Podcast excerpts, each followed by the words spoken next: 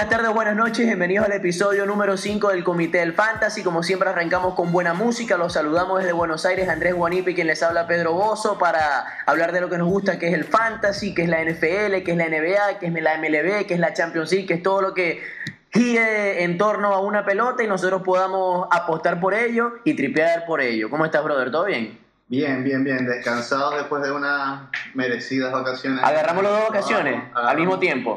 Unas pequeñas vacaciones. Hubo fin de semana largo aquí en, aquí en Buenos Aires y bueno, no nos fuimos juntos, pero nos fuimos al mismo lugar. Exacto. fuimos a conocer la costa del, de Argentina. A la feliz, la feliz Mar del Plata. Muy, muy, muy, muy bonito. No conocía, seis años acá tengo yo y no conocía la costa. Yo tampoco la conocía. Muy, muy bonito. Eh, no se compara a las costas de Venezuela, las playas de Los Cayos, de Los Roques, del Caribe, pero estando en Buenos Aires es como ir un ratico a, a Cayo Sombrero, con los panas, con los brothers. Un poquito más frío, unos, 30 grados. 30 grados Ey, de pana, agua. O sea, yo traté de aplicar la popular que mientras estás ahí, en 10 minutos se te quita el frío. Hermano, mi Mar del Plata no. se me quitó el frío. De hecho, se me empezaban a dormir la planta a los pies. Y sentía cuchillos en el dedo gordo. Así es, así Y yo, hermano, yo tengo aquí media hora y esto no, no me acostumbra a esto. Yo decía, no, esto, esto debe ser buenísimo para la circulación, para, la, para, para, los huesos, no sé, porque eso llega, tiene que llegar hasta los huesos. Pero bueno, nada, está buenísimo. Por lo menos para despejar un ratico, salir Claro, hacía falta, hacía falta despejar. Está genial. Pero bueno, fueron vacaciones necesarias, vacaciones por las cuales no grabamos en las últimas semanas, pero venimos repotenciados. Queremos agradecerle a todo el equipo que está detrás nuestro respaldándonos. El Rubén, el Luxtop, tenemos a Nelson Pérez, Israel Locando. Un abrazo para todos ellos. ¿Cómo se llama el brother que nos hace el sonido, man? Rodri. Rodri, Torres. Rodri, te amo. No te conozco, te voy a conocer y te voy a dar un abrazo para agradecerte toda la buena labor que estés realizando con buena fe hacia este proyecto del Comité del Fantasy. uno de los, uno de los eh, comiteros y fantasy fantasitero, vamos a decir. De Está bueno, eso me gusta. De los, nuevos que se, se, anotó este año. Ah, puede ser Rookie of the eh, Year. Claro, pues candidato al Rookie of the Year. Cuidado. Hizo un muy buen draft. De este, bueno, yo cada vez que. Cada Después podemos repasar su equipo si quieres. Cada vez que llega a la oficina me, me habla de, de, lo bien que le fue a James Harden, de lo bien que le, que le está yendo a sus jugadores. Es que, eso creo que le va a pasar a cualquiera que le guste el deporte, que consuma el deporte, sobre todo el norteamericano, con el béisbol, con la NBA y con la NFL, eventualmente, si juegas al fantasy, te lo vas a tripear. Te lo vas a tripear porque estás viéndolo como que de una manera incluso personal, porque tú, por lo menos a mí me pasa, no sé vos, Juani, cuando yo drafteo a un jugador, le sigo la pista de manera especial, o sea, le pongo la lupa encima. No, sentís, sentís que... Es tuyo, es, patrimonio de tu casa. es parte de tu vida, vos sois parte de la Vos invertiste plata en el coño, ¿me entendéis? Claro, claro. O sea, por más que sean 20 a 30 dólares, que es lo que uno, el fee habitual de uno en la liga, bueno, vos sentís que invertiste tus buenos dos dólares en Clean Capella, en mi caso, por ejemplo. Así es, y si le va mal, te pones mal, sí. le con él, con su familia. Le dormí mal, dormí mal. Le escribí por, por Instagram como le escribía yo a, la mujer de James Paxton en Facebook. Y me contestó, me contestó. ¿Qué te dijo? Mentira que te contestó, yo no me acuerdo de eso. Échame el cuento, échame el cuento. Le escribí a la mujer de James Paxton cuando estaba en Seattle todavía, antes de que lo pasaran, antes de que lo pasaran a los Yankees le dije, hey, cuida a tu esposo, que en inglés no. Trátalo bien. Cuida a tu esposo, ¿qué tal? Puro vegetariano. No, era tan famoso Paxton en ese momento, de hecho, antes de hacer un. Fue antes del No Run en Toronto. hacer el No Run. Y, que fue en Toronto siendo el canadiense. Claro, exacto, que mostró el tatuaje de la, de la, de la flor del Maple Tree. Ajá. Eh, Nada, me contestó, no sé, unas caritas, algo así, pero, pero me acuerdo que... Pero vos te sentiste realizado. Claro, claro, o sea, hasta ese punto de que uno le escribe a la mujer del, del tipo que tenés en el fantasy te contesta, o sea, nada. O sea, en inglés le tiras a tu madre, cuídamelo, que ese es el caballo de este año para el equipo, ¿me entendéis? Eh, que confío en el caballo, ¿qué tal? Igual te sirvió porque ese año fuiste campeón, ¿o no? Cocinale bien, ese fue el año que quedé campeón. Bueno, imagínate si no surgió efecto. Eso, exactamente. En el capítulo de hoy, que es el 5, vamos a hablar de NBA. Wani se ideó una, una muy buena dinámica, las decepciones y las sorpresas hasta ahora, porque van, si no me equivoco, cinco semanas de la temporada de la NBA entonces ya hay tiempo suficiente como para poder decir cuáles jugadores están decepcionando, cuáles son buenas sorpresas, cuáles son buy low, cuáles son say high. Sí, estamos entrando en la semana 6 y ya podemos sacar algunas conclusiones.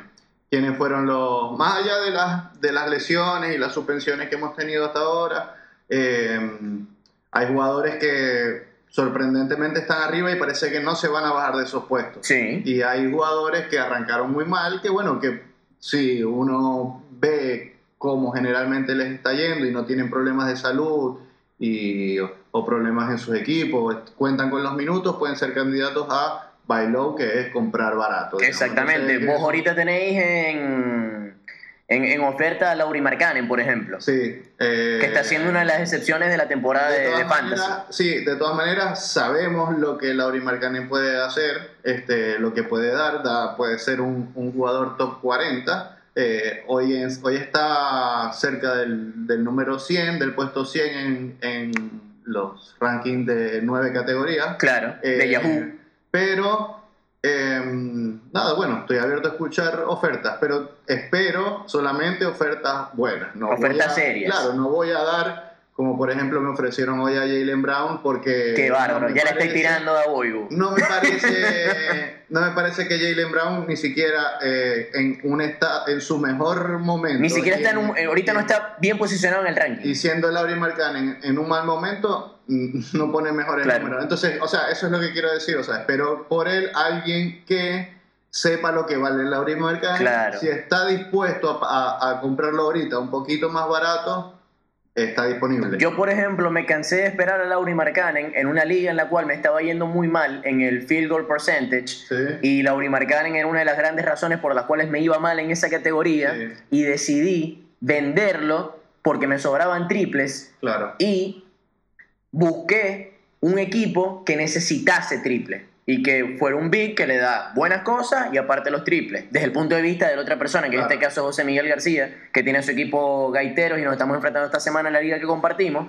y le saqué a Thomas Bryan, que es un jugador que te ofrece menos triples, aunque los está metiendo, más estable en los rebotes, quizás menos asistencia, un poquito más de etapa, pero lo importante es que el field goal lo tiene por encima de 500. Entonces eso a mí me va a ayudar muchísimo en lo que estaba buscando en una categoría en la cual yo estaba muy débil. Claro, sí, eso, eso también influye mucho en, en, en cómo está tu equipo, en cómo vienen los récords. eh, eh, yo, por ejemplo, en esta liga donde tengo a Lauri Markkanen, estoy de primero y Claro. no tengo, no tengo Entonces, el apuro, no de, venderlo, apuro. de venderlo barato. Lo podéis esperar Entonces, incluso. claro, podéis no venderlo y esperar. esperarlo. Por eso, antes de salir de él por una, por, por una oferta que No es satisfactoria. tan buena, lo espero. O sea, vos no, primero. vos no queréis ser parte de un premio Bill Cosby, pues. Claro, no, para De un nada. rey. Para, para nada.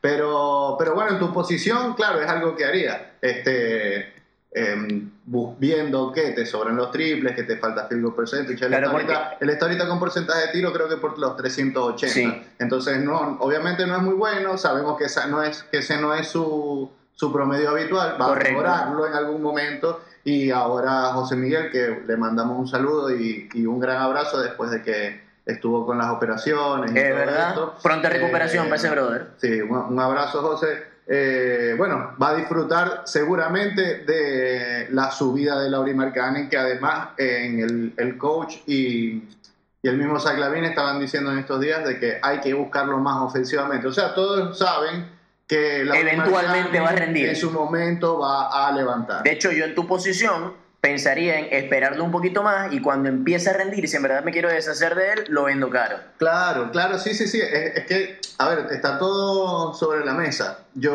hoy lo, lo puse en el grupo como que, bueno, a ver, a, a ver quién, A ver quién pica. quién, em, lanza algo bueno por ahí. Claro. Este, estoy conversando con dos, tres personas más o menos sobre él, pero siempre esperando que me den Sin algo cometer más una estupidez menos por lo fantasiosa. que- Por lo, que, vale. Si no, lo espero. Bueno, hablando del ranking, ¿te parece si lo repasamos de arriba hacia abajo? Yo, por ejemplo, con el número uno en este preciso momento, que es la Barba Harden, tuve un pequeño ataque de pánico en las primeras dos semanas, porque yo quería mucho a Anthony Davis en el pick número dos. Sin embargo, nuestro brother, Daniel Hatten, se la jugó por la ceja de los Lakers y yo me tuve que ir con James Harden porque era la opción lógica. Me arrepentí en la primera semana, yo sentía que lo tenía que vender por, por la mejor oferta disponible, sin embargo el muchacho la está partiendo, es uno de los mejores jugadores de, de esta era, ofensivamente hablando, y aparte los últimos dos años ha mejorado muchísimo en los datos defensivos, con los robos y los bloqueos, y demostró que se puede adaptar a jugar con cualquier jugador, Juan, porque el año pasado decíamos, no, que el usage rate de Harden puede bajar porque llega Chris Paul, que es un jugador que tiene mucho la pelota. Bueno, exacto. Y este año que dijimos, también dijimos, no, que el usage puede bajar porque viene Russell Westbrook, que es un jugador que es potente, que es ah, más egoísta, que es más individual. Entonces ya durante dos años, eh, tomando en cuenta este, ya dando por sentado, que el tipo te demostró que rinde bajo cualquier circunstancia. Claro, es así, es así. Eh, arrancó en la temporada como número 4 en los pre-season rankings. Y, y está uno. Ya es el uno. Promedia casi 38 puntos, 6 rebotes y 8 asistencias. Está haciendo la barba que todos conocemos, el jugador número uno de Fantasy junto con, con Anthony Davis. Está ahora por encima de Anthony Davis. Anthony Davis está monstruoso, igual que Anthony dando Lo que, dando lo que se esperaba. La verdad es que en, en el top en el top 5, digamos, en el top 10, no hay muchas sorpresas. ¿Esperabas este rendimiento de Luka Doncic? No, de hecho creo que creo que hablamos de él, eh, de él y de Trey, no sé si acá eh, en el podcast o por Y valorabas más a Trey y, y, no, no, no, tenía tanta confianza en los dos a principios de temporada. Eh, pero bueno, Trey ¿Por alguna razón especial? ¿Por el año de sophomore o qué? Sentía que, que dentro de lo que es fantasy no iban a rendir tanto como se, como se esperaba. me equivoqué, están rindiendo por encima de eso. Eh, en el top 10 tenemos a Harden, Anthony Davis, Luka Doncic, Carl Anthony Towns, Damian Lillard, que pese a las lesiones se mantuvo ahí arriba, Andrew Drummond, que tenía una posición preseason de 23, ahora está de 6. En su momento fue el 1, incluso en las primeras dos semanas. No estaba Griffin, ahora volvió Griffin, bajan sus números. Correcto. LeBron James en el puesto número 7 para los que creían que no era un jugador de primera ronda. Ante Tocumpo está en el puesto 8, 9 la Marcus Aldrich, que está teniendo una temporada de animal. Y en el puesto cerrando el top 10 está Jonathan Isaac. Sí, uno de los. Decime cosas de este tipo, porque yo no me esperaba esto. Es uno de, los, de, las, de las grandes sorpresas de las que tenemos que hablar, de las que vamos a tener que hacer un post dedicado a Jonathan Isaac, porque está teniendo un temporadón desde lo que es a nivel fantasioso y a nivel de, equipo también. Y ahora eh, mucho más considerando la lesión de Busevich. Exactamente, ahora que se lesionó, que se lesionó Busevich y que va a estar afuera aproximadamente 15 juegos más, eh, se espera que Jonathan Isaac vaya a tener, siga teniendo los números que está teniendo, que son de primera ronda. Eh, eh, y Jonathan Isaac era una persona que era un jugador que estaba saliendo en ronda 6, 7 en los drafts. alrededor del 70, 80. Entre el 60, ponerlo como mucho, como un reach muy, muy alto, lo agarraron en algún draft de 60. Nadie esperaba esos números de él. Y ahorita está promediando los 30, 31 minutos por partido, 13.4 puntos por partido, 1.5 triples, 7 rebotes, 2 asistencias. Muchos bloqueos. Y, y su, los, sus mejores números están aquí en los bloqueos y en, la, y en los robos. Está promediando 1.5 robos y casi 3 bloqueos. En los últimos 3 partidos tiene 9 bloqueos.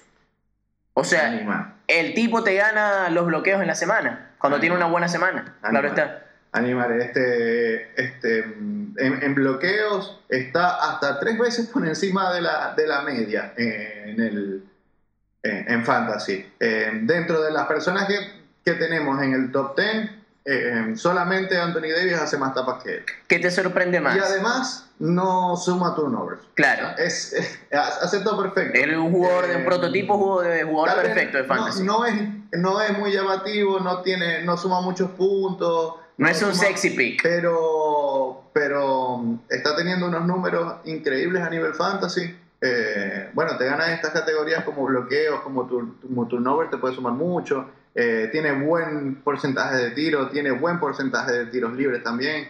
Eh, nada, es, una de esos, es uno de esos, es, creo que la mayor sorpresa hasta ahora. más que, esa es la pregunta que te iba a hacer. ¿Qué te sorprende más? ¿El hecho de que esté rindiendo de esta manera Jonathan Isaac o que esté rindiendo como está rindiendo Richard Holmes en los Kings de Sacramento? Bueno, eh, la situación de Richard Holmes este, es particular, es más eh, compleja. Este, era, era de esos equipos que a principio de temporada no sabíamos qué iba a pasar con Sacramento Y yo le había Salvo un par de decepciones. Fox Sí, sabíamos que iba a rendir claro. y Bogdan Pero Bogdanovic. bueno, en, en, en las posiciones de center y eso no, Sí. no sabíamos qué iba a pasar y de hecho yo dentro de mis recomendaciones eh, Diste a Dwayne Dedmon. di a Dwayne Dedmon, que les pido disculpas a todos, suéltenlo si quieren. suelten a ese hombre, déjenlo ir, no está sumando ni 15 minutos por, por partido, eh, no existe. Es curioso porque en, Y eh, Richard Holmes aprovechó Claro. esa situación, un hombre que venía del waiver que nadie tenía. que- más la lesión de Marvin Bagley. y más la lesión de Marvin Bagley, que vuelve aproximadamente en una, una o dos semanas. Ya esta semana me parece que va, va- va a entrar en práctica. Si eres dueño de Richard Holmes, creo que es un buen momento para venderlo muy, muy caro Sí. ante la posibilidad de que todos sus datos bajen hasta ante esta inminente vuelta de, de Marvin Bagley. Sí, de igual manera creo que quienes más van a sufrir en, ese, en esa vuelta de Marvin Bagley va a ser eh, Nemanja Bélica, Claro. que, que juega más su posición. Eh, sobre todo Nemanja Bélica, que está teniendo muy buenos números ahora, Sí. pero... Buen triplero. pero va a volver a. va- una vez que vuelva Bagley, es material de waiver. Sí, va, o va a volver a ser el, el sexto hombre. Bueno, el sexto hombre en realidad ahí es Bogdan Bogdanovic, pero considerando que Fox está lesionado y, y no sé cuándo vuelve De'Aaron Fox. Darren Fox eh, le dieron cuando se cuando se lesionó, lo tengo en una de las ligas entre 3 y 5 semanas. Entonces debe estar ya en la está por- tercera. está, está por, está por entrar a la tercera semana de lesiones. Seguimos con el top 20, donde aparece Donovan Mitchell. Particularmente me siento muy contento porque el chamo me gusta mucho cómo juega. Lo compré en ronda 3 y hoy está en el puesto 11. Excelente. Me encanta Donovan Mitchell, la verdad. Está teniendo un año espectacular y además está mejorando respecto a lo hecho el año pasado, que quizás de los dos que había tenido, siendo el de rookie el mejor, había sido un poquito flojo, pero ahorita está promediando casi 26 puntos, más de 5 rebotes y casi 4 asistencias y está metiendo muchos triples. De hecho, en los últimos 3 juegos tiene 11 triples, que es un dato no menor. Donovan Mitchell es el, el corazón de ese equipo y está rindiendo eh, por encima de lo, de lo esperado en su draft, pero dentro de lo que Utah le espera de él. ¿Cuál es el récord de Utah en este momento? Vamos a ver dónde está Eh, Utah. Conferencia del Oeste está en el quinto puesto con 11 victorias y 5 caídas, con récord de 7 y 3 en los últimos días, con una racha de 3 triunfos consecutivos. Así que hay una buena. De hecho, mirando el panorama general de la Conferencia del Oeste, la, la batalla está fuerte. Están los Lakers, los Nuggets, los Clippers, los Mavericks, los Jacks, Rockets, Suns, Timberwolves y los Kings de Sacramento y los Spurs están de décimos. Sí, los Lakers que se consolidan como uno de los grandes candidatos este año al título, eh, la dupla LeBron-Anthony Davis, El negro y la ceja la están partiendo. no, no quieren dejar por más nadie ahí. Yo creo que esto es un gran dato un gran argumento para los incrédulos de Los Ángeles Lakers que pensaban que no podían hacer eh, llegar al éxito con un nuevo entrenador, con nuevos jugadores, pero los hombres están ahí rindiendo y de buena manera, Wani. Sí, están enrachados. Tienen, a- ahora están con 7 victorias al hilo, 9 y 1 en los últimos 10. Este, y además están dando lo que se conoce como el Showtime Claro. de Los Ángeles. Bueno, y otro de los jugadores que me genera mí mayor sorpresa en, en el fantasy de baloncesto es Fred Van Vliet, porque Sí. recuerdo que el año pasado no era un jugador tan relevante en cuanto a lo fantasioso en temporada regular, sin embargo dio una muestra de que está hecho para, para cosas grandes en la postemporada. Cuando al tipo le exigieron que tenía que, que rendir como caballo, rindió. Eh, recuerdo que tenía un preseason de 85 de posición y hoy el hombre está de 15. Mucho tiene que ver la lesión de Kyle Lowry, pero yo creo que cuando retorne Kyle Lowry no va a ser un pick de primera o segunda ronda, el valor de primera o segunda ronda, Sí. pero se va a mantener entre 3, 4 y si se mantiene en 5, sigue siendo un gran pick. Sí, a ver, fue tomado en, en las rondas 7 y 8 en la mayoría de los drafts, Claro. digamos, dentro de, lo, dentro de lo que son ligas de 14 personas, 16 personas. Particularmente Eh, en la que compartimos de 14 equipos, lo agarró Boris. Su equipo es The Process en la séptima ronda. Imagínate tú si no debe estar contento de haber Al elegido a final de Blake. la séptima ronda. Exactamente. Este, Pick 12 de la séptima ronda. Así que nada, ahorita está teniendo valor de 15, eh, eh, que sería temprana segunda ronda. eh, ¿Quién lo diría? Muy no? por encima de lo que se esperaba. Eh, bueno, más allá de la lesión de, de, de Lauri le ha favorecido este nuevo sistema que tiene Toronto, eh, esta nueva rotación con, con donde Pascal Siakam es el, es el, el principal del equipo. Sí. Eh, Pascal y él Siakam viene está de siendo el 12. segundo. Y él viene siendo el seg- la segunda opción ofensiva ahora eh, en este equipo. Después, después podríamos decir que incluso sanos estarían Kyle Lauri y Margasol. Sí. Y Pero no está teniendo buena temporada Margasol. Y otra de las Es un buen bailó Margasol ahorita. Es- Pero además el fuerte de Margasol, de Margasol está en la, en la defensiva. Claro. En cómo comanda él la defensiva. eh, ver- verlo en las finales fue un, Un espectáculo. delirio, sí. Porque eh, cómo maneja él las defensas, cómo le dice él a cada uno qué es lo que tiene Es un que entrenador dentro de la cancha. Cómo ordena a, a los jugadores es, es hermoso. Ahora que estás diciendo Ahora, a nivel eso, de fantasy, Sí. eso no, son números que nosotros no, no, no, no podemos... no repercuten los datos. Claro, no son tangibles dentro del fantasy, pero Exacto. sí. El en- buen uso del término tangible, eh. quiero reconocerlo. Ahí me pasa lo mismo que te pasa con Gasol con Al Horford, que yo lo veo en la cancha y me divierto viendo a Claro, Horford, porque es claro. como el capitán dentro, de, dentro del equipo. Claro, bueno, ya hablábamos de Al Horford en, eh, a principio de la temporada como, eh, bueno, uno, uno de esos jugadores que está en el equipo, eh, en un gran equipo que está incluso... El mejor una- quinteto de la liga. Pero eh, hay muchas luces en ese equipo. eh, hay- Richardson que llegó, Tobias Harris, Ben Simmons. Em- Embiid, eh, Ben Simmons, eh, Muchas bocas que alimentar. hay mucha boca que alimentar y Al Horford es más un jugador de rol. Que si bien hace bien su trabajo, eh, tal vez no sea lo mejor para Fantasy. De igual manera, Lo que sucede con Al teniendo muy buena temporada, porque además, Está top 50. claro, y además, eh, cada vez que Embiid no juega, que ahora están los back-to-backs a veces juegan, a Allí veces iba, no, allí iba. eh, Embiid, eh, cuando Embiid juega y no juega al Horford, Embiid tiene un partidazo, pero es lo que se espera de Embiid porque Claro. es, un, es un- es un jugador de primera ronda. Y cuando no pasa lo contrario.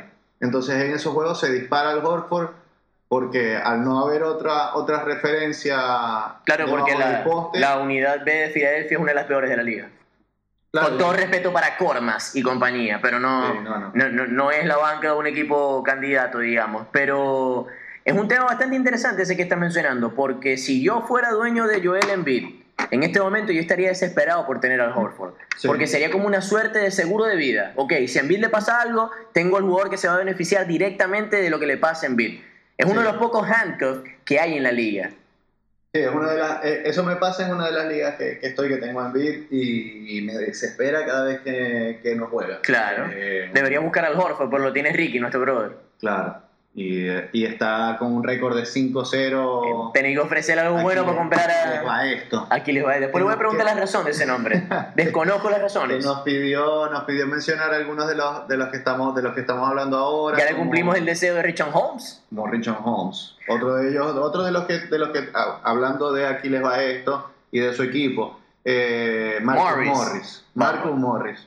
Eh, qué Ese- buena temporada está teniendo Marcus Morris y es uno de esos jugadores que me parece que va a seguir dando ese, ese- esos números eh, a lo largo del año porque en New York está siendo él la, la, la bujía ofensiva. Debería ser Julius Randle, que es una de las excepciones de la temporada, pero Marco Morri ha aprovechado y le ha quitado ese lugar de, de preferencia en la ofensiva de, de. ¿Cómo se llama el coach de Nueva York? Que era el de antes el de Memphis. Fisdale. Tiene más cara de gafo y me desmayo, pero. Loco, hay algo que yo te quería decir respecto a mi draft del Fantasy con la Grey Zuliana, que estamos ahorita pues fuera de los puestos de clasificación, pero queremos remontar. Vengo de perder una semana insólita con Karim. Ganaba 8 a 1 el jueves. Terminé perdiendo 5-4 el domingo. No, me, no, quiero, no quiero profundizar al respecto porque me pongo mal. Pero en el draft, yo agarré primero a James Harden en el puesto número 2. Cuando me tocó la segunda ronda, me estaba guiñando el ojo Pascal Siakam. Pero yo no sé por qué realicé un reach demasiado grande con Clint Capela, que estaba saliendo en el preciso en el puesto 47. Sin embargo, el chamo me tiene la vida tranquila porque está en el puesto número 13. Se mandó 5 partidos seguidos con más de 20 rebotes. Así es. Está siendo el segundo rebotero de la liga. Y, el, y, y me, me- creo que el, el juego que frenó esa racha de cinco juegos seguidos con 20 rebotes tuvo 19. 19, que fue el penúltimo, y en el último hizo 22. Y después hizo Como para que no queden dudas, Claro. pues. No, está en un momento de gracia eh, Clint Capela que saltó en los rankings Eh, creo que estaba como en el 80, 70, venía ahí medio apagado, que bueno, que creo que es ahí cuando estaba preocupado por Clint Capela. Sí. Y después se, se disparó. Después leí que era que él declaró que tenía un problema en, en el hombro y que ya está recuperado 100% y bueno, han subido los rebotes, ha subido el field goal, ha subido los bloqueos en, en ese tramo en el cual él dice que ya se siente sano. Claro. ¿Qué, qué otra cosita podemos ver aquí en la primera página que tenemos de- del ranking? Tenemos a Montreal Sarrel. Montreal Sarrel, cuidado con Montreal Sarrel. Montreal Sarrel, el líder de la segunda unidad, que no sabemos, a ver, no sé qué, qué tan segunda unidad sea esa, pero es la mejor segunda unidad que hay en la NBA, probablemente la de Sí. los Clippers, eh, comandada por Harrell y por Lou Williams. Eh, Para mí, o sea, es, injusto darle a uno de los dos el premio al sexto hombre del año. Para mí se lo tiene que dar a los dos. O sea, ustedes son los dos los sexto hombres. Pues. Bueno, Lou Williams hasta ahora nunca tuvo competencia eh, en, ese, en ese premio y ahora creo que la competencia vendría siendo su compañero de equipo Curioso. Mont Montreal. Viene de su mejor partido en la temporada. nombre 34 curioso. puntos, 12 rebotes, 2 asistencias, un robo y 2 bloqueos. El tipo promedia más de un bloqueo por partido. Entonces eso es algo bastante valioso en el fantasy, que tiene esa categoría de los bloqueos. Pero tiene 19 puntos, 7,5 rebotes y 2,6 asistencias. Está siendo un monstruo en, en el fantasy. Aparece y- PJ Tucker por ahí, en el puesto 21. Para cerrar Harrell, Harrell en, nuestra, en nuestro draft salió séptima ronda, principios de séptima ronda. Está, Barato. está teniendo valor de segunda ronda. Barato, canga. De- Yo acabo de mandarle un trade a mi amigo Danny Hatten eh, de Montreal Harrell por, por Laurie Marcani. Es, es un buy low contra un sell high. Claro. Así que vamos a ver No es mala la propuesta. si se atreve mi amigo de procedencia Pero suele ser ba- bastante árabe. asustadizo, bastante asustadizo. Te pide, te pide 48 horas para analizar la oferta. O sea, vos le escribís un lunes y te responde el jueves. Pues. Es de eso, es de eso que, que bueno, dale, pues déjame analizarlo, déjame y vaya, habla con todo. Mira, Le ¿qué te pregunta parece este seis. trade? ¿Qué te parece este trade? Le pregunta al otro, se mete en las páginas. Claro. Está bien, está bien, cada quien tiene, su, tiene sus mañas. Mis métodos suelen ser, le escribo a, cuando estoy desesperado y quiero trade, le escribo a 7 al mismo tiempo, ofreciéndole 5 jugadores. Ahorita no está surtiendo efecto, así que cuidado con un cambio de estrategia. Vamos a ver con qué se viene la Grey Zuliana en los próximos partidos. Cuidado. Brother y Brandon Ingram, 120 en el preseason, 33 actualmente. Mucho tiene que ver con la lesión de Zion, pero el chamo parece que el cambio de aires de Los Ángeles a Nueva Orleans le ha sentado bastante bien. Eh, es uno de esos jugadores que apenas arrancó la temporada se puso en, se puso en el top de los, de la- de los rankings. Eh, tuvo cuatro juegos ahí en los que no estuvo, estuvo por lesión descansando y Sí. sin embargo volvió y sigue teniendo los números de, que lo tienen ahora como uno de los jugadores de tercera ronda, podríamos decirlo, de segunda Sí. ronda. Eh, Yo particularmente le tengo a Recherita a Brandon Ingram, porque el año pasado, tercera ronda, está De- valor tercera ronda. el año pasado recuerdo que lo agarré de quinta ronda, Mm. en vez de agarrar a Luka Doncic.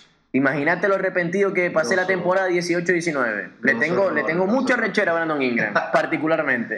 Bueno, este, volvió y sigue teniendo los, los, los números mágicos que con los que arrancó. Eh, está teniendo lo que se conoce como un breakout year, Sí. 22 años eh, es lo que tiene Brandon Ingram. es demasiado joven. Eh, y está teniendo buenos números en todo, en todo. Puntos por encima de la media, triples por encima de la media, eh, rebotes un poquito por encima de la media, asistencias también, un poco abajo en lo que son los, los robos, pero bloqueo, eh, tiros de campo por encima de la media y bueno, los turnovers, que es la, que es la categoría por ahí que, lo- que los mejores equipos suelen dejar pasar, claro. eh, no está también allí. Pero, pero sí, es una de las revelaciones de este año también.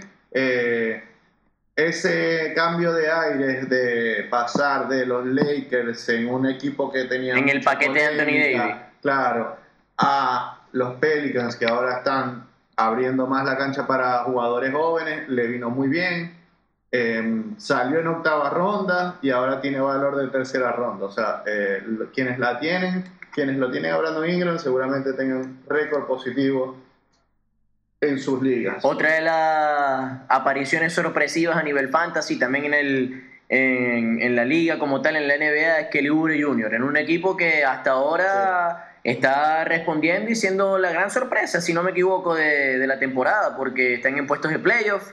Kelly Oubre y uno se ha atado de buena manera. Kelly Oubre que ya había llegado a mitad de la pasada temporada, ¿no es cierto?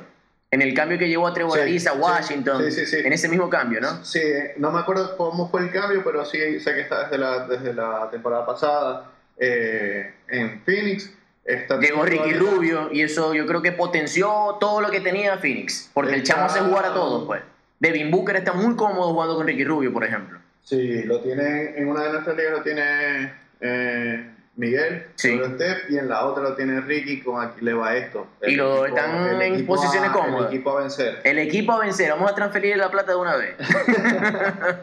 Eh, pero sí, Kelly Y eso que no tienen a DeAndre Ayton ahorita. Claro. Bueno, cuando venga ese equipo, bueno, de hecho, el chiste era de que arrancó también, también eh, Phoenix, que bueno, vamos a hacerle prueba de drogas a toda esta gente, porque ¿cómo, cómo es posible? Porque el año pasado cayó- eran papelón con limón. Y ahí cayó Ayton de una vez. Pero bueno, eh, Kelly Oubre tiene, eh, está ahorita de 39, está promediando 17.6 puntos, 5.9 rebotes, 1.8 asistencias. Muchos robos, muchos su robos. valor está más que nada en los robos, en donde está eh, más de una vez por encima de la media eh, en, la, en las ligas. Te voy a decir los líderes de robo de toda la liga. Y hay uno que es el líder y que es sorpresivo porque quizás te lo puedas encontrar en el waiver, que es Chris Dunn de los Chicago Bulls, tiene 35. Jimmy Butler, Ben Simmons, Drew Holiday, Chris Paul, James Harden, Andrew Drummond, todos jugadores que uno esperaba encontrarse aquí. Yo no esperaba encontrarme con Chris Dunn, así que el que lo tiene y lo sacó del waiver, felicitaciones. Entonces, sí, esa es, es otra de las sorpresas que tenemos eh, esta temporada, eh, sobre todo por su valor en eso, en lo, en lo que son los robos.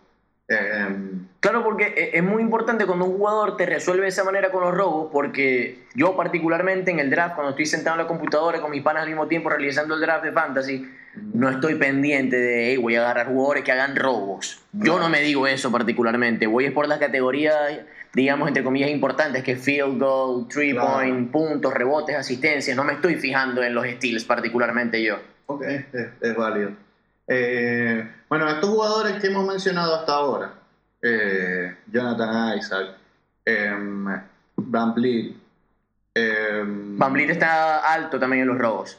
eh, ¿quién, quién más, ¿De quién más hablaba? Marcus Morris, Sí. eh, Richard Holmes, Brandon Ingram. Todos estos jugadores están por encima de jugadores como Kawhi Leonard, CJ McCollum, Claro. Jamal Murray, eh, Joel Embiid, jugador de séptima, octava selección. Y ahora está de apenas dentro del top 50.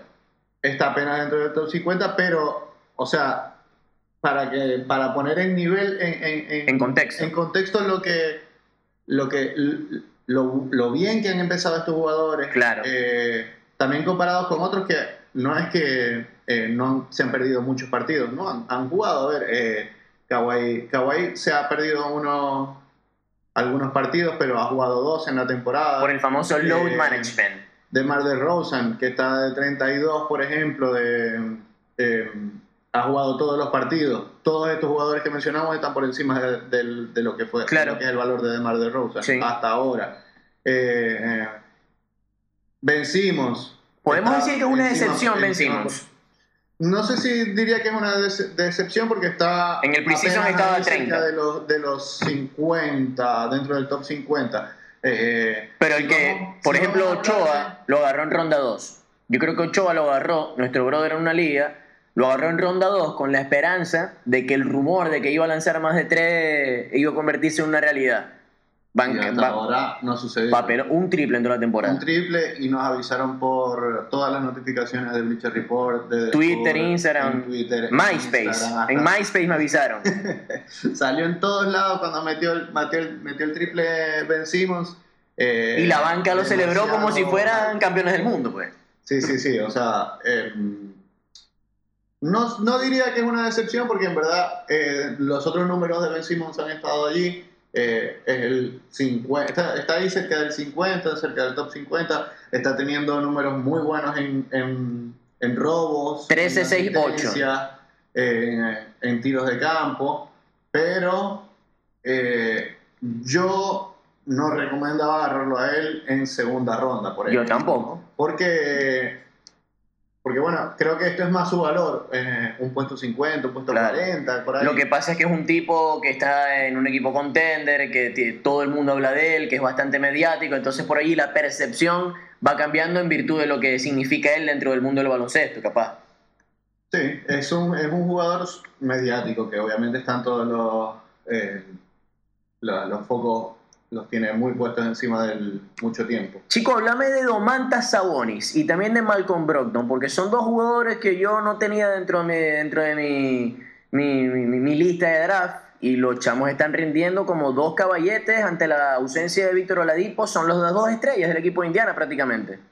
Sí, este, Sabonis, bueno, también Sabonis tuvo unos números muy buenos eh, el tiempo que Miles Turner estuvo afuera. Sí. Sin embargo, este, ha tenido buenos números Sabonis em, dentro, de este, dentro de este equipo de, de, Indiana. Creo que es de lo mejor que tiene el equipo de, de los Pacers. Los Pacers que están eh, sextos con récord de 9 y 6, sin Oladipo. Aún con, con Miles Turner está teniendo muy buenos, muy buenos números Domantas. Sí pudiese quizás aportar más desde la zona del perímetro, sin embargo lo, lo compensa con eh, con los rebotes que está logrando. Casi 14 rebotes por partido, está dentro del top de, la liga en ese sentido. Andre Drummond es el primero y después está Clint Capella.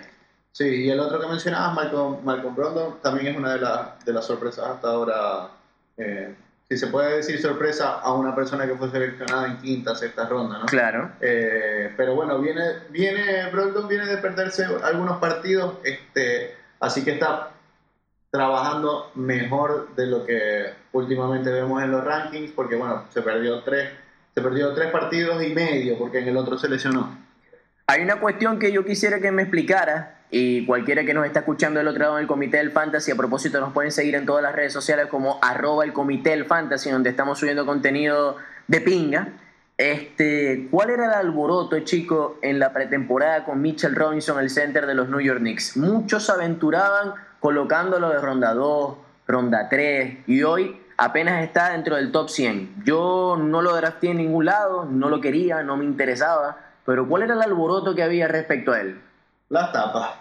Sería lo único que te podría decir. Las tapas y los rebotes tal vez, pero no está sumando eh, rebotes eh, no está sumando minutos, perdón, por lo tanto tampoco está sumando rebotes y, algunas otras categorías. En su último partido lo llegó al límite de faltas en 19 minutos. No lo vi el partido, pero me gustaría saber cuáles fueron las faltas para entender el momento del jugador. Porque no... Es un jugador muy físico, bueno, por eso mismo siempre está debajo del poste, siempre suma mucho, eh, muchas tapas. Eh, de hecho, es uno de los jugadores que está ahora está teniendo valor de séptima ronda. En el draft estaba más o menos de cuarta, si no me equivoco. Entonces nosotros no entendíamos qué, tan, qué tanto era el alboroto. El alboroto. De hecho, en la mayoría de nuestras ligas cayó bastante tarde. Sí, sí, porque nadie, o sea, no lo conoce. De hecho, bueno, esa... esa era un minutos, esos, esos buenos números que se esperaban de él son los que está teniendo Marcus Morris que es una de esas sorpresas que, estamos teniendo ahora. Eh, pero bueno, Mitchell Robinson lo que sí tiene es que bloqueos está hasta dos veces por encima de la, de la media y mm, tiros de porcentaje de tiro de campo también. No suma muchos turnovers, yo creo que también porque no suma tantos minutos. Bueno, no es una persona de, de tanto de tantos eh, turnovers, pero pero sí, eh, nosotros ah, creo que hablábamos de él antes y dijimos, no entendemos por qué está aquí, eh, no sabemos bien quién es. Este, ¿De dónde salió? Pero. yo te quiero reconocer algo. Efectivamente, que no, no, no, nos equivocamos ahí. Correcto. Yo te quiero reconocer algo, hablando de equivocaciones. Así como te equivocaste con Dwayne Damon, debo darte la derecha con Andrew Wiggins, porque salía ronda 11, 12 y hoy está en ronda 7. Está demostrando que, que ser pick 1 no fue una cosa de, de la casualidad, sino que el chamo tiene talento y ahora creo que se siente mucho más cómodo sin Jimmy Butler en el equipo, entonces Minnesota está mucho más armónico y, está teniendo un buen año Andrew Wiggins. Sí, está teniendo un buen año y de hecho, bueno, ahora, ahora sale en ranking 70, pero estaba teniendo valor mucho más alto todavía porque... Se perdió unos partidos. Se perdió algunos partidos porque se le murió la abuela, si no me equivoco. Claro, eh, Y se tomó un par de días, pero pero bueno, ya está de vuelta. Los, los Timberwolves, que eran un equipo que nadie daba mucho por ellos, están ahora en puestos de clasificación en el oeste. Eh, están de octavos con, con récord de 8 y 8. Eh, este equipo es de los que está sorprendiendo, está dejando por fuera a, a una de las decepciones hasta ahora de la liga, que es eh, Portland, por ejemplo. yo creo que Portland, los Trailblazers se van a meter en algún momento más en la pelea, pero por ahora no lo están haciendo. Están feos para la foto. Están feos y entró Carmelo. Eh, yo no soy muy fan de Carmelo. Tampoco yo. Este, respeto su trayectoria y su carrera. pero no creo que hoy sea productivo realmente para un equipo. Es, uno, es, es, un, es un Hall of Famer. Eh, puede dar mucho al equipo desde lo anímico, desde los consejos, pero no es un titular para mí eh, de un equipo hoy como Portland, por ejemplo. Claro. Eh, hay que respetarlo porque obviamente tiene, tiene, una gran carrera, pero bueno, hoy en día eh, me parece que, no, no, no, no, aporta lo, lo, que se espera de él, lo que muchos esperamos. O lo que claro, sí, sí, te entiendo. Este, Igual lo puedes tomar y arriesgarte si sí. A veces, a veces cuando tú tienes tu equipo, habitualmente dejas un lugar, dejas un puesto dentro del roster para que sea de waiver fix. Porque a la hora de la verdad, cuando estás en un viernes, un sábado o un domingo, por ahí necesitas un jugador que te pueda capturar varios rebotes y vas por uno que te dé rebote para ganar esa categoría, para ganar el macho. Bueno, si tienes un lugar así, si tienes un puesto aleatorio para un jugador así, creo que te puedes tomar el riesgo de tomar a Carmelo Anthony y ver cómo sale sin estar tan esperanzado. O sea, no voy a soltar a un excelente jugador, no voy a soltar a, un jugador que me esté rindiendo por Carmelo Anthony. Si me sobra ese lugar, listo, lo compro, a ver qué pasa. De igual manera, eh, creo que sí, agarraría a, Carmelo Anthony en mi, en mi equipo de fantasy a ver qué pasa. Hoy, por ejemplo, está teniendo un muy buen partido con 25 puntos, 8 rebotes, 2 asistencias. Ah, no, si te da ese, rendimiento hay que comprarlo. Eh, los últimos tres partidos eh, vienen perdiendo los Trailblazers. Desde que había llegado Carmelo, estaban, habían perdido todos los juegos. Eh, pero bueno, hoy están jugando contra los Bulls, están ganando, Carmelo está teniendo un buen partido. Espero, de verdad espero que Carmelo siga teniendo este tipo de juegos. A no te creo, no te creo que esperes eso. Yo espero que sí, de verdad, me cae bien Carmelo, o sea, es, es, un, es un Hall of Famer, hay que tenerle mucho respeto. Claro. Pero, pero no creo, no creo, me puedo equivocar obviamente, pero no creo que sea un jugador eh, que, que vaya a levantar a este equipo, digamos. Hay algo que yo quería que charláramos y es el rendimiento de la temporada de Draymond Green. Es hasta ahora la gran decepción fantasiosa, al menos en las primeras rondas, ¿no? Porque a Draymond Green, por ejemplo, en una de nuestras ligas lo draftearon en la cuarta ronda. 50 overall. Y está 178 en el ranking Yahoo se ha lesionado. es un equipo que está atravesando un momento caótico, sin Curry, sin D'Angelo Russell también lesionado, sin Clay Thompson, se fue Kevin Durant, pero uno esperaba que Draymond Green tuviese valor por lo menos dentro de top 50, mínimo. Sí, no sé si es la gran decepción por, por esto mismo que dice que eh, se han perdido juegos por más allá de lo, eh, de lo habitual, se ha perdido juegos por, por lesiones, por salud, porque el equipo ya está prácticamente tanking esta temporada. Este, pero, pero sí, es una de las decepciones del draft. Eh, no sé si la mayor decepción. ¿Cuál es la mayor decepción para ti? Mm, o sea, hay muchos jugadores que están rindiendo muy por debajo del, de, lo, de, lo, que se esperaba, que han jugado muchos partidos. Sí. Eh, JJJ, por ejemplo, Jaren Jackson Jr.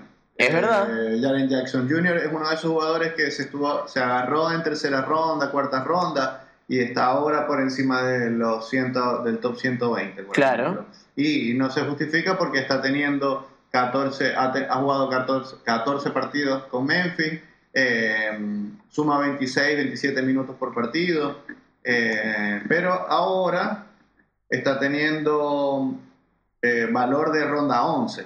Entonces, creo que esta sí podríamos decir, catalogarla como una, como una decepción eh, por lo que se esperaba de él, se esperaba que este fuera su break of year. Eh, apenas tiene 20 años. Sí. Es, es muy joven, pero se tomó muy arriba en todos los drafts. Yo encontré mi decepción del año. Y quizás a alguno le suene, le suene con demasiado ruido, pero yo creo que hubo mucha gente que pagó una segunda ronda, tanto early como late, por el señor Russell Westbrook. Y Russell Westbrook está apenas dentro del top 100 de, de nueve categorías del fantasy de la NBA. Está promediando 22 puntos, poco más de 7 rebotes y casi 7 asistencias. Sin embargo, es el Russell Westbrook que, que te ofrece esa, esa postura de Jekyll y Hyde, ¿no? Porque es capaz de lo mejor, pero es capaz también de lo peor, porque lanza terriblemente, su field goal es bastante bajo y tiene muchas pérdidas también. Sí, y es otro jugador que también ha jugado los partidos, que sabemos que además Russell Westbrook se pierde partidos normalmente por, Por las la rodillas. rodilla, por su intensidad al jugar. eh, y ahora, eh, si bien jugó 15 partidos de los 17 que ha jugado Houston, Sí, eh, está teniendo valor de octava ronda. Eh, hasta el 92 está, está ahora en el ranking. Con decirte que hay jugadores como Patty Mills, que está un puesto por encima de él. eso me parece increíble. Entonces, eh, tenemos, así como Patty Mills, tenemos muchos más, más ejemplos. Glenn Robinson de Golden State está por encima de él. Eh, Luke Kennard, que fue uno de los, de los eh, waiver picks que recomendamos hace una semana, está por encima de él. Luke Kennard la está partiendo. Está- se, mantiene, se mantiene dentro del top 100 Luke Kennard, que Ah. eh, para ser una persona de waiver eh, es muy buen valor. Claro. Bertans de Washington está teniendo mejores números. Por darte un- unos Buen sleeper ese. ejemplos de, de- de jugadores que no se espera mucho de ellos y están teniendo mejor rendimiento que Russell Westbrook, eh, considerado primera se- selección de segunda ronda, de, te- de segunda ronda temprana en los drafts. Eh, pero bueno, siguiendo con las decepciones, Pero Russell Westbrook no es un buy low, digamos. Por ejemplo, yo ahorita pienso que ha decepcionado, pero un buen buy low Margasol, porque creo que eventualmente su- sus puntos van a llegar y ya está rindiendo de manera estable dentro de los parámetros de los rebotes y las asistencias. o el mismo Lauri Marcani, que, del Marcani. que hablábamos. Mike Conley fue, fue bailó en su momento. Eh, no sé si sigue siendo tanto bailó porque la última semana. Yo creo que esa semana, se- esa ventana se está acabando, el buy low. La última semana eh, tuvo, tuvo números de eh, hasta 30. O sea, segunda, segunda ronda, tercera ronda, Mike Conley. O sea, está volviendo a, a lo que se espera de él. Está de- respondiendo, respondiendo. Está respondiendo Mike Conley. Eh, lo, lo traí- traería por él en una de las ligas, día Dani- Danilo Galinari. ¿Y te Eh, arrepientes que es o no? que es muy buen jugador y no me arrepiento para nada.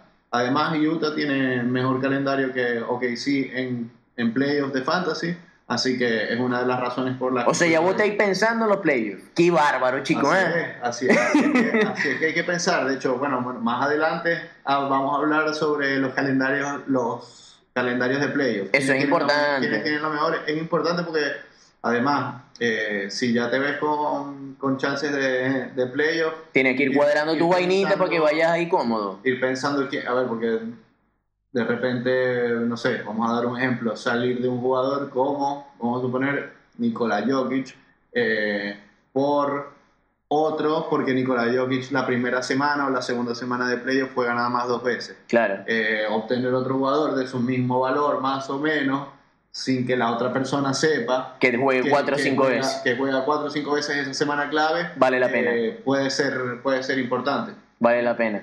Jugadores para sell high en este momento en la NBA. Yo particularmente tengo uno que entra en el prototipo perfecto, que es Tristan Thompson, que tiene tatuado en la frente sell high, pero no consigue una buena oferta. No consigue una buena oferta, por lo cual no quiero venderlo por vender. Y el tipo va a jugar 30 minutos durante toda la temporada. Más aún si Kevin Love se lo traidean a un, a un contender, que son los rumores que se marcan en la NBA. No, no veo razón, o sea, a menos que te llegue una muy buena oferta, no saldría. Claro, que sea alguien que esté de- desesperado por un buen pivot, pues. O si de repente te sobran los, los, eh, los rebotes o alguna categoría en la que Tristan Thompson es muy fuerte, eh, salir de él. Eh, a ver, Sell High. Yo creo que Sell High podríamos hablar de. de. PJ Tucker, podríamos decir que es un PJ. Tucker. PJ Tucker este... Es un jugador raro PJ Tucker, porque suele rendir, pero de repente te lo encuentras en el waiver. Sí, pero PJ Tucker no, no lo mencionamos, creo, y es uno de esos jugadores que está rindiendo muy por encima de su, de su, de lo que, de lo que se esperaba de él. Está ahora en el ranking como el 21 y es un jugador que, que siempre está teniendo triples, siempre está teniendo muchos robos, es, es- es muy defensivo PJ Tucker, eh, te suma en todo. Y a- ahora está muy por encima. No sé si es el high, porque no sé si alguien te pagaría lo que está haciendo Claro. PJ Tucker. Pero, pero bueno, este, está allí. Tal vez. Además es un jugador que uno sabe que va a estar dentro de la cancha casi todo el tiempo porque es la herramienta defensiva más importante que tiene el equipo de Houston con Clint Capella, te aporta triples. Por allí un encuentro que no aporta puntos, pero sí te da 10 rebotes, te da tus 4 asistencias, 3 robos, 4 bloqueos. Entonces el tipo como compensa sus debilidades con su, con su fortaleza y eso también Sí. está bastante bueno. Eh, Creo va- que si el high podría ser Richard Holmes, que lo mencionaste antes. Ese sí. está por volver, está por volver Bagley. Ahí creo que tienes un caso. Adi- Creo que ese sería un, un sell high. Bogdan. Bogdanovic, que está rindiendo muy bien, pero de pronto con la, con la vuelta de Aaron Fox ve golpeado sus datos. Pero para cerrar, Wani, quería que me contaras de tus waiver picks. ¿Qué jugadores tienes ahí como para recomendar en el cierre del episodio 5 del Comité del Fantasy? A ver. Eh, ¿Hay alguno que te llame la atención? Esta semana eh, agarré a DeAndre Bembry de Atlanta. No sé si es el mejor. eh, Una máquina de robo. sí, pero es, es- es una máquina de robo. eh, está sumando más o menos minutos. Eh, bueno, hoy, hoy particularmente no hubo mucho. eh, volvió volvió alguien en Atlanta que no estoy muy seguro, está por volver Kevin Herter, está por volver eh, John Collins, una vez que ellos vuelvan no van a estar, no va a tener el mismo valor. Claro. Eh, de igual manera es un deep waiver pick porque en realidad eh, Deep, deep, deep. muy deep porque en realidad está agarrado apenas 7, 7% en las ligas. Eh, Mi recomendación de waiver pick es un alemán de Washington Wizards, que yo particularmente no lo conocía, es Moritz Wagner, un alemán jugando en Washington, está promediando 12 puntos, casi 6 rebotes, una asistencia, pero aporta muchos triples. Y a veces los triples con jugadores así resuelven, ¿oíste? Es bueno. Yo, yo eh, te lo cambio el mío y me voy a ir por Panquequeaste, Jackson panquequeaste. Hayes. Jackson el- Hayes, el center de New Orleans. Es rookie, ¿verdad? Es rookie, fue seleccionado en la, ron- en la primera ronda, no de 10, creo que de 8, si no me equivoco. Ok. Eh, pero está teniendo los minutos que, que, que se le pedían, eh, que se le pedía a él tener para demostrar. Eh, está sumando buenos, buenos números en rebotes, en puntos. Eh, hizo una clavada ahora que agarró el rebote y la clavó de, de espaldas, que, que- Tremendo. Tremendo, pero eh, nada, habla de su, de su habilidad para jugar, eh, de su atleticismo. Y eh, ese sería uno de los jugadores que, que ahora recomiendo para, para, Hayes. Habría que ver si tiene unos poquitos minutos cuando vuelva Zion, que sigue siendo eh, motivo de, de muchas arrecheras para los que los agarraron en ronda 3, ronda 4. Zion seguimos esperando, eh, le quedan todavía más o menos tres semanas para volver. Eh, se- ¿Vos lo comprarías hoy por hoy a Zion? Sí, de hecho, bueno, también... Depende de qué vas a dar. Lauri Markkanen lo ofrecí también por, por, por Zion. Y es bueno Eh, porque estás de líder y te puede dar el lujo de correr ese riesgo. Sí, y se lo ofrecí al que va de último, a, te digo que no. a Harry, y me dijo que no. Yo te lo hubiera dado con un moño encima. Así como No. cuando le regalan a la quinceañera el carrito, con el moño rojo encima. Entiendo, Te lo- Harry, Harry, yo quiero lo mejor para ti, hermano. Yo no- yo no- Uno no te entiende qué te joder, pasa. yo No te quiero joder. Lo que pasa es que hay unos brothers en la liga que son reacios para los trades, ¿viste? Sí, y bueno. Guerrita es uno de los más arrechos para convencer. Es raro porque Harry a veces me pregunta a mí por los trades. Entonces, si yo le mando un trade, yo siento que él no tiene a quién preguntarle o, o- o no confía en mí Claro. le pregunto, porque me pregunta a veces. Que le estéis jugando el claro, Que le estoy jugando ahí. No, chico. Yo quiero lo mejor para ti, Harry. Sal de, sal de ese fondo, por favor. Brother, hoy es martes 26 de noviembre en la ciudad de Buenos Aires. Vamos a grabar mañana el sexto, va a ser de NFL. Vamos a tener de invitado a nuestro brother Nelson Pérez para hablar de, de NFL, de los playoffs que se vienen, de Lamar Jackson, del cual estamos todos enamorados en este momento. De hecho, ahorita estamos viendo el Monday Night Football donde Baltimore está dando una paliza 35-6 a los Rams. Así que cerramos el episodio número 5. ¿Te lo tripiaste?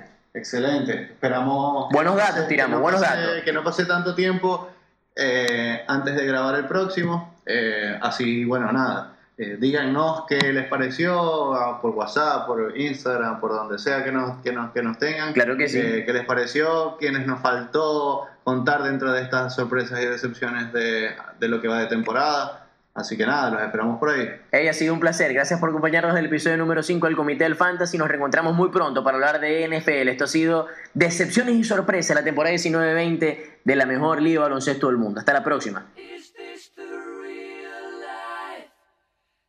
this just fantasy?